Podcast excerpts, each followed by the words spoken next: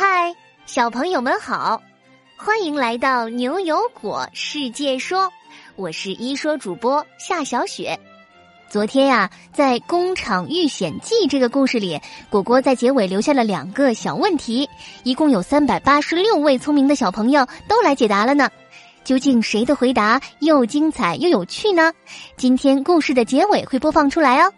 对了。今天要告诉大家一个好消息哦！为了庆祝六一儿童节，感谢大家对牛油果世界说的支持。六月一日全天二十四小时内，牛油果超市一百到三百个果实的所有礼物全部六折。比如原来需要一百个果实的灯泡笔、保龄球，现在只需要六十个果实就可以得到哦！大家快来兑换吧！好啦，我们进入今天的故事吧。今天故事的名字叫做《马拉河探案记》。马拉河，一条位于非洲的河，经过肯尼亚和坦桑尼亚两个国家。最近，位于马拉河下游的鱼之国发生了大量鱼类神秘死亡的事件。好多好多鱼在这段时间都死了。我还查了资料，这个地方天气很奇怪，旱季很少下雨，现在是雨季，经常下暴雨。站在桥上的三个小朋友，这是在干嘛呢？原来呀，他们被非洲马拉河里的鱼之国国王聘请来破案。据国王说，鱼之国居民最近发生了一件很诡异的事儿。很多小鱼居民都死去了，却不知道是什么原因。昨天啊，连他最器重的大将军水上漂都没能幸免。他担心下一个就是自己，每天晚上在宫殿里最软的床上都睡不好。悠悠一本正经的，一边指着地图，一边给牛牛和果果介绍案件情况，像是个有模有样的小侦探。二零一八年五月三十日，于之国大将军水上漂尸体在岸边被发现，经调查为窒息死亡。啊，窒息死亡？这条鱼是怎么死的呀？牛牛扶了扶自己的眼镜，说：“窒息嘛，就是没有办法呼吸了。”不仅很难受，还会伤身体，严重的还会死亡呢。那像这条大将军就是这样死亡了。果果打了个冷战，吞吞吐吐的说：“难难道小鱼们是被谁闷死的？好可怕！水怪不会真的存在吧？是不是河里有什么妖魔鬼怪啊？”悠悠灵机一动，把自己的小提包从身后拿出来，掏出了三件特制潜水服。说那么多也没用，不如我们去河里看看是什么东西在捣鬼。三个小朋友穿上潜水服，潜入了河里。只见河底乱七八糟堆着好多淤泥一样的东西。牛牛的成分检测手表发出了刺眼的红光，上面显示着。河底有很多堆积物，有氨、硫化氢、甲烷和二氧化碳这些成分。一边说着，牛牛还用手抠了一点河底的淤泥，却很嫌弃的说：“嗯，我我怎么觉得这泥那么像便便呢？”忽然间，三个小朋友感受到了一阵强烈的震动。牛牛、悠悠和果果赶紧从河里露出头来，发现是一大群河马一下子冲进了这条河里。三个小朋友还没搞明白是怎么一回事儿呢，一下子就被河马大军给冲散了。被胖河马挤到一边的果果不停的扑腾着。啊啊啊！怎么回事儿啊？牛牛哥、悠悠姐，救命啊！大河马，你们要干嘛呀？天哪！我忘了说了，河马河马白天喜欢来河里泡澡，调节自己的体温，免得太热了。悠悠拼命的划着水，寻找自己的伙伴们，好不容易看到了牛牛。牛牛哥，我看到你了，你别动啊！我要去和你会合。哎，可是果果在哪儿啊？我我在水下面，水群河马挤得我上不来。啊，这是怎么回事？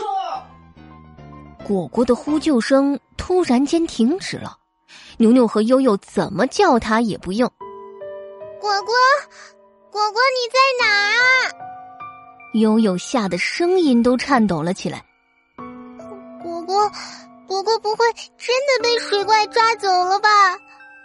牛牛马上打开手表的定位功能，慌张的说：“定位显示，果果，果果刚才突然被一股神秘的力量往河流的下游推。”牛牛和悠悠赶紧往下游方向游，没过一会儿就看到了刚从水里露出头的果果，他的头上还顶着好多脏脏的淤泥一样的东西。好不容易露出头的果果气鼓鼓的大喊：“牛牛哥，悠悠，刚才我旁边的河马，它它居然拉便便了，一直把我冲到这里，它它太恶心了。”悠悠看到果果狼狈的样子，心里很同情，但还是忍不住笑了出来。你。你居然被便便冲下来啦！牛牛倒是好像突然想到了什么，一拍脑门说：“啊，原来是河马，河里的便便可能就是河马的。快快上岸！我想我大概知道为什么小鱼会死了。”三个小朋友好不容易挣扎上岸，牛牛连潜水服都不脱了，赶紧坐在岸上翻起了百科宝书。哦，果然是这样。哎，你们知道吗？这里那么多的河马，它们每天会排出超过八千五百千克的便便到河里，这些便便加起来大约有四十头牛那么重呢。我们刚刚看到的那堆泥，就是沉积在河底的便便。细菌在分解这些便便的时候呢，还会消耗掉水中很多的氧气，造成水里的氧气变少了，小鱼在水里呼吸就更困难了。啊，那我懂了。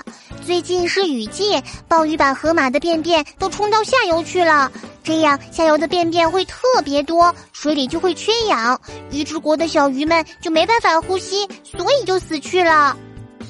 果果无奈的叹了口气：“我的天哪，原来小鱼死亡是因为河马的便便呢！唉。”我们快洗洗澡，然后把真相报告给鱼之国的国王吧。这个真相来的实在太不容易了。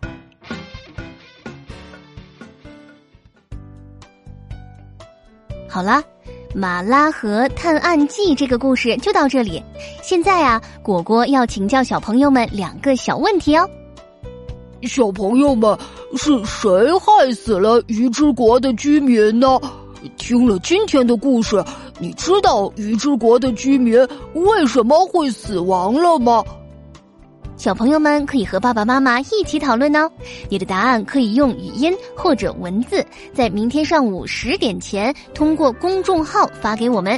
只要你够认真、够有创意，就会入选下期的牛油果。我来说，额外获得二十个果实。对了，昨天果果留下的小问题。果果怎么检测出滑板车有问题的？以后在网上买儿童用品的时候，我们可以注意些什么呢？这个问题啊，幼莹、瑶瑶、小可儿、易然、冉冉、思彤等三百八十六位小朋友都给出了自己的答案。我们最后来听听周琪琪、锦溪、星宇、温琪、佑佑、梦梦是怎么说的吧。听说过你是用。智能手表来检测滑板车的，我们买东西的时候要查看一下它们的质量呀，那些是对我们身体有害的。我们应该怎么做呢？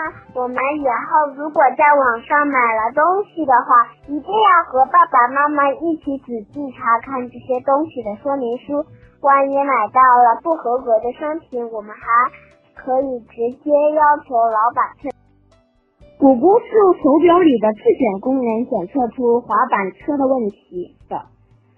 在网上买东西的话，在到货后一定要让爸爸妈妈仔细检阅说明书。如果质量有问题，一定要找商家退回。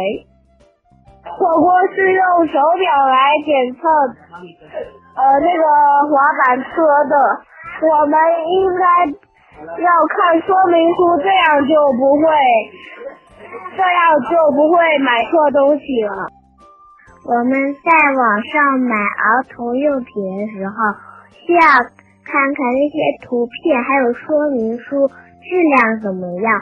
要是买到不合格的话，可以直接退货。我们可以买东西，可以看一下说明书，看一下它是合格的还是不合格的。买不合格的话会伤害伤害我们。你们说的太棒了！果果是通过手表新加的质量检验功能检测出滑板车有问题的。我们以后如果在网上买了东西的话，一定要和爸爸妈妈仔细查看这些东西的说明书，看它合不合格。如果买到了不合格的商品，我们可以要求老板退货，千万别去使用哦。恭喜你们额外收获了二十个牛油果果实，我们明晚六点不见不散哦。